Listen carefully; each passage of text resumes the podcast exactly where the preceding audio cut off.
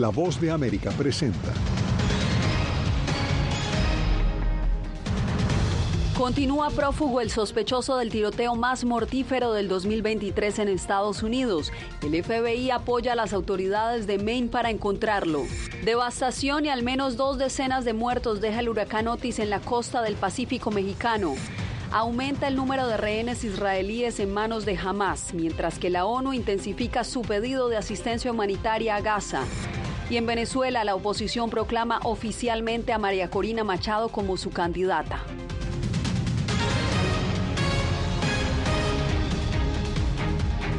¿Qué tal? Bienvenidos. Comenzamos las noticias con la intensa cacería humana que mantienen autoridades estadounidenses tras el tiroteo masivo en el que fueron asesinadas por lo menos 18 personas este miércoles en la noche en Lewiston, en el estado de Maine, donde un hombre reservista de las Fuerzas Armadas entró a dos establecimientos y disparó de forma indiscriminada.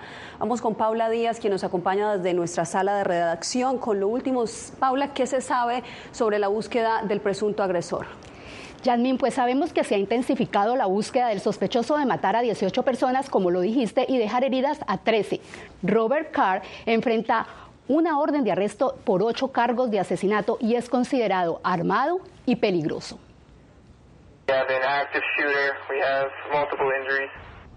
Un hombre entró a un restaurante y bolera en Lewiston, Maine, alrededor de las 7 de la noche de este miércoles y mató a tiros al menos a 18 personas y luego huyó. Las autoridades iniciaron una cacería humana con cientos de agentes locales, estatales y federales. Pidieron a los residentes mantenerse encerrados en sus casas y suspendieron las clases en las escuelas.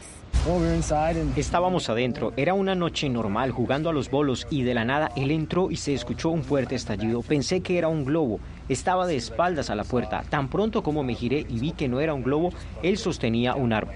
Las autoridades revelaron el video de vigilancia e identificaron a Robert Carr, de 40 años, como la persona de interés en este ataque.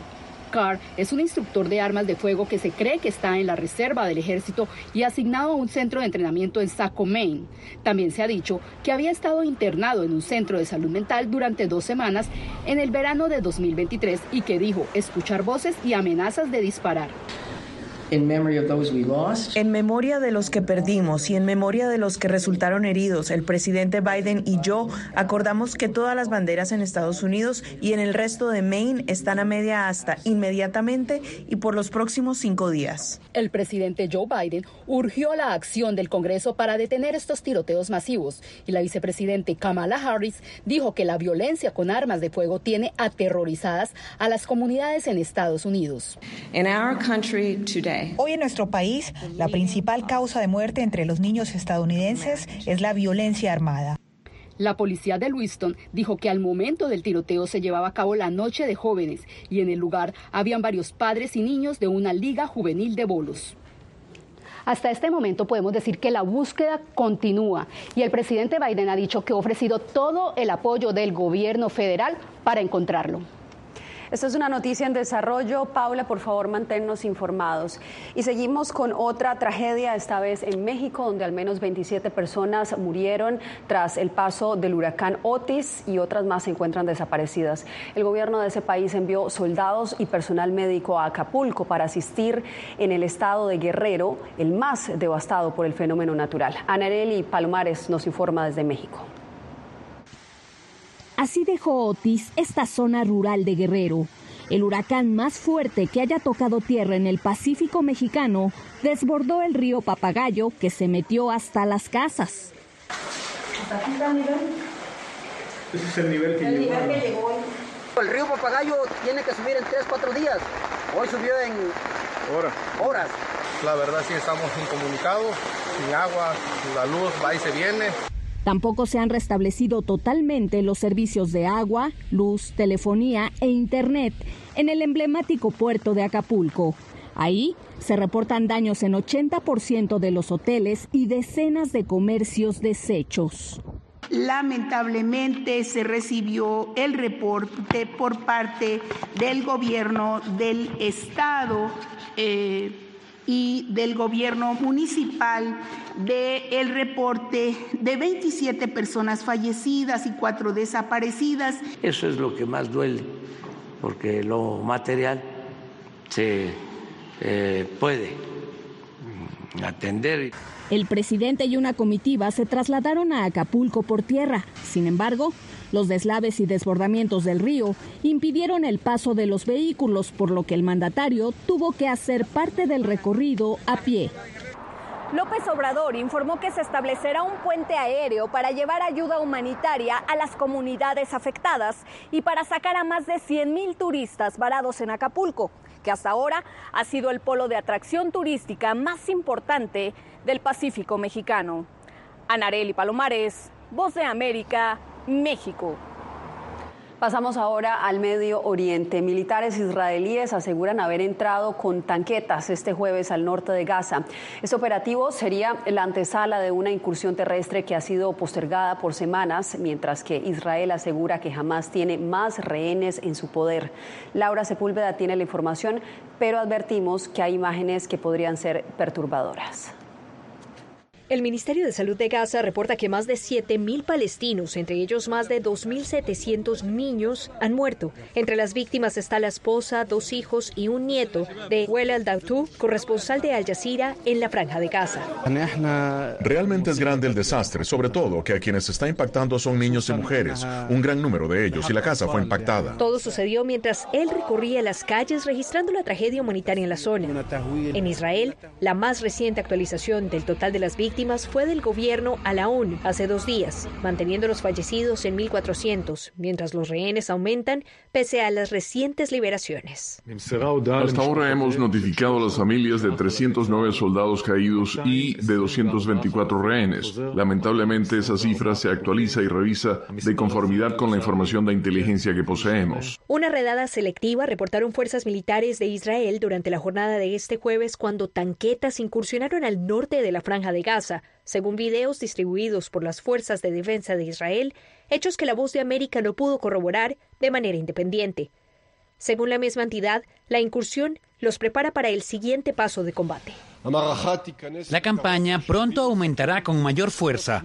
Batalla que no solo tiene lugar en Gaza, sino en la frontera norte de Israel y sur del Líbano, zona de recurrentes enfrentamientos entre Hezbollah e Israel, por lo que civiles intentan apagar llamas que allí se registran.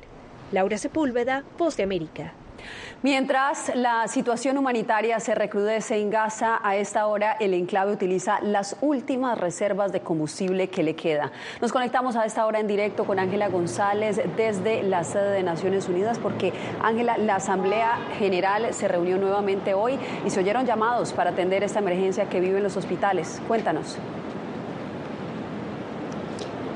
Así es, Yasmín, 110 países se suscribieron para hacer sus pronunciamientos en esta sesión de emergencia que convocó la Asamblea General en la ONU y esto luego de que el Consejo de Seguridad fallara a emitir una resolución, una planteada por Estados Unidos y otra por Rusia. Y en esta sesión de emergencia pues se escuchó a Jordania que anunció que tiene un borrador de resolución que piensa plantearle al Consejo de Seguridad y donde ha tomado en cuenta tanto los reclamos como el sufrimiento de ambas partes del conflicto y que espera que esto sea en aras de una visión unánime por parte de este organismo y también se escuchó a Irán que lanzó una amenaza a los Estados Unidos. Cada hora que pasa es crítica para llegar a acuerdos y personal humanitario de la ONU hace llamados desesperados para permitir el paso de combustible. Si no hay combustible, entonces los bebés en incubadoras que necesitan ese soporte vital simplemente morirán y muchas más personas sufrirán. Las personas que están en diálisis por problemas renales básicamente perderán cualquier posibilidad de sobrevivir a largo plazo. La Agencia de Obras Públicas y Socorro de la ONU en Palestina ha agotado sus últimas reservas y las operaciones en hospitales se van apagando rápidamente. Nuestros colegas han estado racionando y restringiendo el suministro de combustible y tratando de exprimir la última gota. En su intervención en la Asamblea General, el ministro de Relaciones Exteriores de Jordania anunció una resolución que presentará ante el Consejo de Seguridad y el ministro de Relaciones Exteriores iraní lanzó una advertencia a Estados Unidos y dio avances sobre sus negociaciones con Hamas. Digo francamente a los estadistas estadounidenses que ahora dirigen el genocidio en Palestina que no recibimos con agrado la expansión de la guerra en la región, pero advierto que si continúa el genocidio en Gaza, no se salvarán de este fuego. Según nuestras negociaciones, jamás está dispuesto a liberar a los rehenes civiles. Por otra parte, esta intención debería promover la liberación de 6.000 palestinos detenidos en cárceles israelíes. Y no será sino hasta la semana entrante que el Consejo de Seguridad tome en consideración este borrador que tiene la intención de plantear Jordania. Yasmín. Ángela, y entre tanto en Miami, comunidades religiosas y activistas se reunieron este jueves para pedir un cese al fuego en Gaza. José Pernalete nos cuenta que también reclamaron a las autoridades de Florida no apoyar las acciones de Israel contra la comunidad palestina. Desde el sur de Florida se alzaron voces de un llamado a paz en Gaza. Activistas y líderes religiosos se unieron por lo que consideran la dignidad universal del ser humano y por el cese al fuego en el territorio palestino. No deshumanizar a 2.1 millones de seres humanos que residen en la franja de Gaza, cristianos y musulmanes a no convertirlos en meros números. Estos activistas afirman que sus comunidades están preocupadas por la continua violencia sobre el territorio palestino e instan a funcionarios electos de Florida a presionar a favor de la paz. Si todos podemos estar de acuerdo en que todas las vidas importan, ¿qué pasa con las 5.000 vidas que se han cobrado en Gaza en las últimas dos semanas?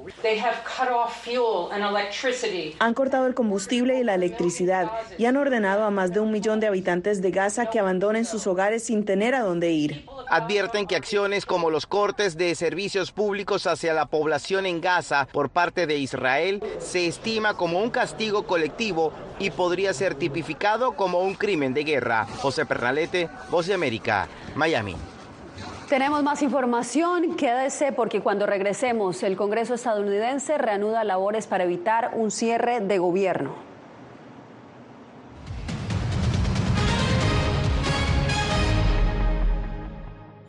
Soy Belén Mora, periodista de La Voz de América. Como reportera y presentadora tengo la responsabilidad de acercarles las historias que se generan en Washington y que impactan tu entorno cercano. Desde perspectivas diversas en un ambiente informativo en constante evolución que pone a prueba y nos hace poner en la balanza nuestros valores profesionales, te presentamos información veraz, porque en La Voz de América la prensa libre importa. Tiempos de cambios, cuando el mundo parece incierto y lo que escuchamos no refleja lo que vemos, buscamos la verdad.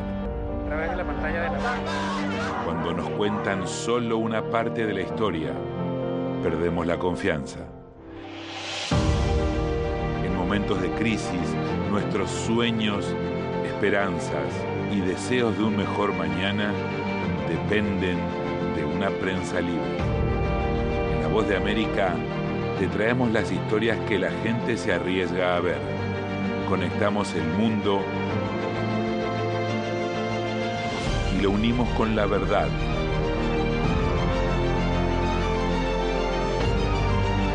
En La Voz de América te presentamos el panorama completo.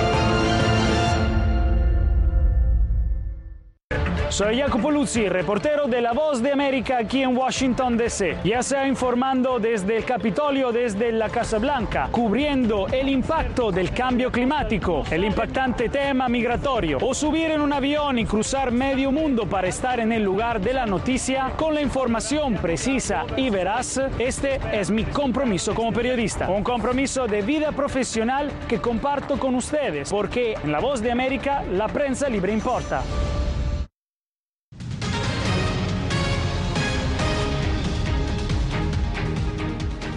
La Cámara de Representantes tiene un nuevo presidente y ya asumió funciones. Muchos son los temas en su agenda y uno es prioridad, evitar un cierre de gobierno federal en menos de un mes. Jacobo Luzzi, ¿cuál es la situación? Yasmín, después de tres semanas de parálisis política, como dijo también su nuevo presidente Mike Johnson, la Cámara está de vuelta a su trabajo. El tiempo es corto para evitar un cierre de gobierno el 17 de noviembre y muchos creen que la opción más concreta sea aprobar una resolución que posponga el cierre al principio de enero para así tener más tiempo para negociar con los demócratas sobre el gasto federal. El día después de que los republicanos de la Cámara de Representantes se unieran en torno al nuevo presidente Mike Johnson, los legisladores volvieron su atención a los proyectos de ley de gasto que se necesitan con urgencia para evitar un cierre del gobierno y responder a las crisis en el extranjero. El Congreso tiene menos de un mes hasta que las agencias federales dejen de ser financiadas, mientras el presidente demócrata Joe Biden busca 106 mil millones de dólares adicionales para ayudar a Israel y Ucrania y abordar la crisis migratoria en la frontera sur de Estados Unidos. Verán un calendario activo en los próximos días y semanas. Verán al Congreso trabajar más duro que nunca. La Cámara el miércoles aprobó una resolución para brindar solidaridad a Israel y garantizarle ayuda contra el grupo Hamas. Sin embargo, aún no está claro cuándo se votará un paquete de ayuda para Israel, mientras el tema de nuevos apoyos a Ucrania no parece aún estar en la agenda. Vamos a tener condiciones al respecto, así que estamos trabajando en ello. Queremos rendición de cuentas y queremos objetivos que sean claros por parte de la Casa Blanca. Según analistas, aún con un presidente elegido, los contrastes entre republicanos se mantendrán. Ha habido mucha agitación interna dentro de la bancada republicana durante la última década y poco a poco se ha ido reconstruyendo y haciéndose más obvias de formas más públicas. Frente a un Senado de mayoría demócrata y una Cámara en manos a los republicanos por un puñado de votos, el trabajo para evitar un cierre de gobierno requerirá muchas negociaciones. El hecho que la Cámara saldrá en receso este viernes eh, y no regresará hasta el final de la semana próxima no ayuda en esta carrera contra reloj para evitar un cierre de gobierno. Los legisladores, claro, pueden aún trabajar y negociar sin la Cámara en sesión, pero por ahora no hay certeza que un acuerdo sobre el gasto federal se logrará. Era Jacopo Luzzi informando desde el Congreso. Gracias, Jacopo. La economía estadounidense creció a un ritmo vertiginoso en el último trimestre, alcanzando una sólida tasa anual de 4,9%. El Departamento de Comercio dijo este jueves que la economía se expandió al ritmo más rápido registrado en casi dos años y más del doble de la tasa anual de 2,1% del trimestre anterior. Los estadounidenses han desafiado altos precios de bienes y servicios y el aumento de las tasas de interés. Esto a pesar de los pronósticos generalizados de una recesión. Una inversión multimillonaria propuesta por la Casa Blanca para reforzar la frontera sur enfrenta resistencia en el Congreso. La bancada republicana pide un enfoque creíble para abordar la crisis migratoria. Jorge Agobián nos explica en detalle. A varias revisiones ha estado sujeto en el Senado un plan de presupuesto para la seguridad fronteriza, presentado por el presidente Biden. La Casa Blanca solicitó más de 13 mil millones de dólares para operaciones fronterizas, contratación de agentes y jueces y el combate al ingreso ilegal de fentanilo a través de la frontera con México. Lo que el presidente Biden ha pedido es construir 123 nuevos escáneres en la frontera que podrán escanear una mayor frecuencia de vehículos que antes para poder equipar a nuestros agentes fronterizos con todo lo que necesitan para poder detectar más fentanilo ilícito. Los fondos están combinados con presupuestos de asistencia militar para Ucrania e Israel, valorado en unos 105 mil millones de dólares en total. Border security. Los republicanos de las dos cámaras insisten en que los fondos para Ucrania deben ir acompañados de cambios en las políticas de inmigración para frenar el flujo sin precedente de migrantes a través de la frontera. Como pueden ver, hay mucha pasión entre nuestros miembros por tener una disposición de seguridad fronteriza creíble. Y también vamos a hacer otros cambios. El liderazgo demócrata aboga por una resolución bipartidista. Estamos haciendo lo mejor que podemos. Llegamos a un acuerdo, como habrán escuchado, sobre los tres proyectos de ley complementarios que surgieron. La Casa Blanca aspira a obtener 40 millones de dólares para aumentar las repatriaciones de migrantes y combatir a grupos de contrabandistas en el hemisferio occidental. Jorge Agobián, Voz de América, Washington. Al volver, María Corina Machado es proclamada candidata presidencial opositora en Venezuela.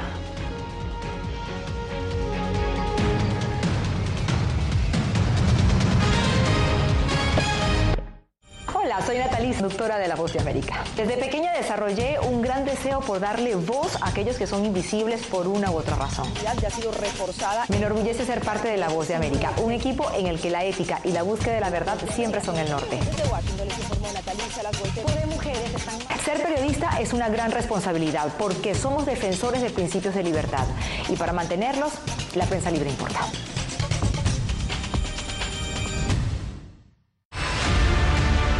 No concibo una democracia sin, sin periodistas. El libreto manda a un conflicto constante con la prensa independiente, con los medios de comunicación. Periodismo, la prensa libre importa, una coproducción de La Voz de América con nuestras afiliadas en la región. Se ejerció esta profesión con mucho eh, miedo. ¿Cuántos periodistas van muertos ya? Por decir la verdad. Disponible en vozdeamerica.com. Soy Fabiola Chambi, corresponsal de La Voz de América en Bolivia. Retratar la complejidad de mi país para una audiencia internacional le ha dado una nueva perspectiva a mi labor como periodista. Desde esa mirada descubro en el día a día que el trabajo que realizo en La Voz de América me ha permitido dar vida a los valores del periodismo profesional, aquel que les informa a ustedes, nuestras audiencias, con balance, precisión y profundidad, porque en La Voz de América la prensa libre importa.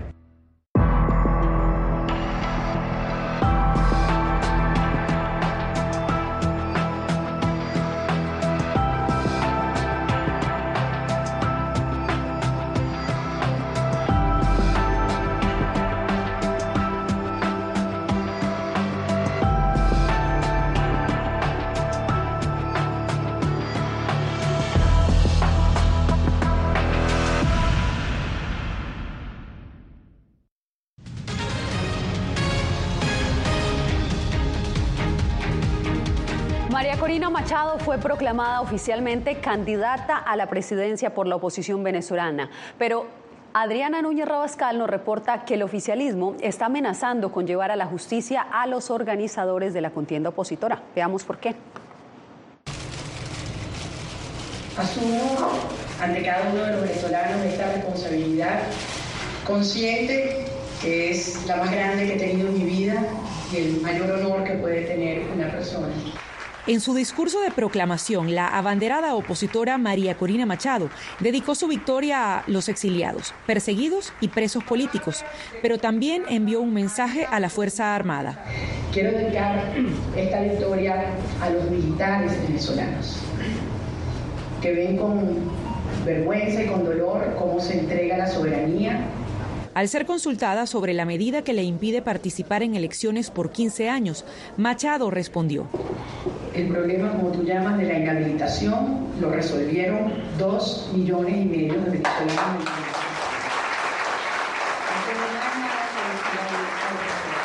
El oficialismo sigue insistiendo en que la contienda opositora fue un fraude e incluso se negó a aceptar a nuevos actores como Machado en el proceso de negociación que se reinició la semana pasada en Barbados. Nunca, jamás de los jamases nos vamos a sentar en ninguna mesa con ningún fascista, para que se sepa. Machado repudió la investigación que abrió la Fiscalía contra los organizadores de la primaria, al señalarlos de cometer al menos cuatro delitos. Eh, yo no me atrevo a hablar de judicialización todavía. Yo creo que nosotros no podemos anticiparnos a eventos que claramente constituyen, como bien dice, una violación al acuerdo Mientras, miembros de la comisión de primaria dijeron estar dispuestos a presentarse a la justicia cuando sean citados. Adriana Núñez Rabascal, Voz de América, Caracas. El subsecretario de Estado para el Hemisferio Occidental, Brian Nichols, llegó a El Salvador y se encontró a puerta cerrada con el presidente Nayib Bukele. La reunión tenía como meta abordar temas como el Estado de Derecho, derechos humanos, cooperación migratoria y seguridad. Nichols llegó a El Salvador procedente de Guatemala, donde reafirmó el apoyo de Estados Unidos al presidente electo Bernardo Arevalo, quien enfrenta múltiples obstáculos en la antesala de su posesión. Bien, y recuerde que la ampliación de esta y muchas otras noticias más están al alcance de su mano. Solo debe escanear el código que ve en pantalla, este código QR con su celular. Este lo llevará a nuestra página web vozdeamerica.com. Estados Unidos se prepara para decirle adiós a los osos panda, uno de los principales atractivos de zoológicos del país.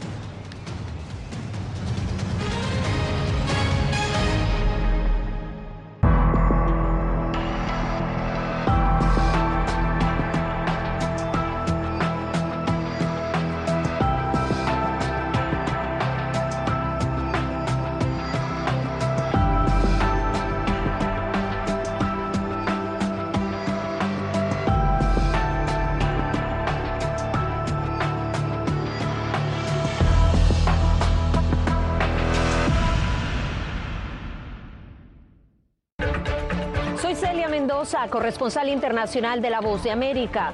Desde que me uní a este equipo de profesionales hace más de una década, he tenido la oportunidad de descubrir un mundo de noticias que comparto con ustedes. La Voz de América habló con el director. Porque siempre estoy en el lugar de los hechos, entregando información veraz, clara y precisa, manteniendo nuestro compromiso periodístico, porque en La Voz de América la prensa libre importa.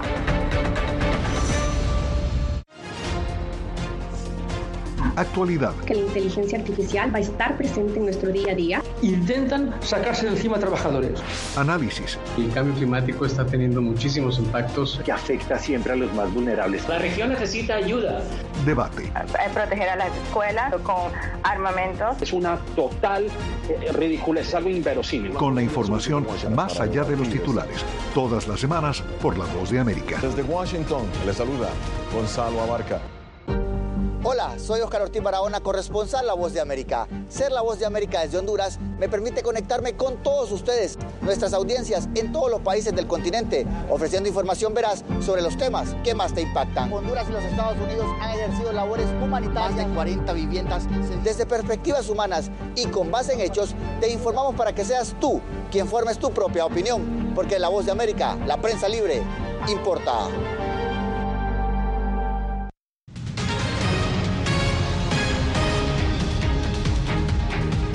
Después de 23 años en el Zoológico Nacional, los pandas gigantes se despiden de Washington y esta vez no será en diciembre como se tenía previsto. Su viaje se adelantó y ahora muchos ejemplares de todo Estados Unidos partirán en noviembre. Verónica Valderas Iglesias nos trae la historia.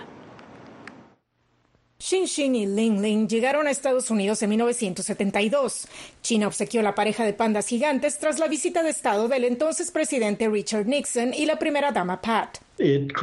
Cambió la impresión negativa que tenía la gente de China por asuntos como el de los derechos humanos en Tibet. Pero a partir de 1984, cuando la especie fue declarada en peligro de extinción, Beijing empezó a prestar a los pandas bajo acuerdos de 10 años de duración y con un costo de hasta 10 millones de dólares. Decidieron cobrar para financiar sus propios esfuerzos de conservación. Los zoológicos aceptaron los precios, pues serían una gran atracción. Así, Mei Xiang y Tian Tian llegaron al Zoológico Nacional de Smithsonian en diciembre del año 2000. Hay un par en el zoológico de Atlanta. Los de Memphis y San Diego ya fueron devueltos a China. Los de Washington también tienen previsto partir a fines de 2023. Se especula que las tensiones bilaterales han jugado un rol en la no extensión de los acuerdos. Creo que los científicos estadounidenses sí quieren trabajar con sus homólogos chinos, pero en el sistema chino es muy difícil separar la ciencia de la política. Las autoridades chinas no respondieron a numerosas solicitudes de entrevista. Sin su estimar los esfuerzos de conservación de los zoológicos, algunos analistas dicen que es tiempo de cambiar la estrategia. Creo que el público entiende más que antes que tener animales en zoológicos no es necesariamente la forma de ayudar a preservarlos en la naturaleza. Cuatro osos gigantes también partirán de Atlanta hacia China en 2024. Verónica Valderas Iglesias, Voz de América, Washington. Cerramos esta misión con los alebrijes, este arte popular que ha puesto a volar los sueños del pueblo mexicano desde 1936 y que se popularizaron aún más con la película Coco de Disney. Las surrealistas criaturas que miden hasta unos 5 metros cobran vida con los trazos y colores de artistas como Israel Mondragón, quienes ustedes están viendo en este momento en pantalla, quien los crea en el patio de su casa en un barrio obrero del sur de la capital mexicana y que luego se unen estos alebrijes con, a cientos de otras piezas para tomarse las principales avenidas de Ciudad de México. Con estas imágenes me despido por hoy. Les informó Yasmín López. No olviden visitarnos en nuestra página web www.vozdeamerica.com y aquí los esperamos de nuevo mañana.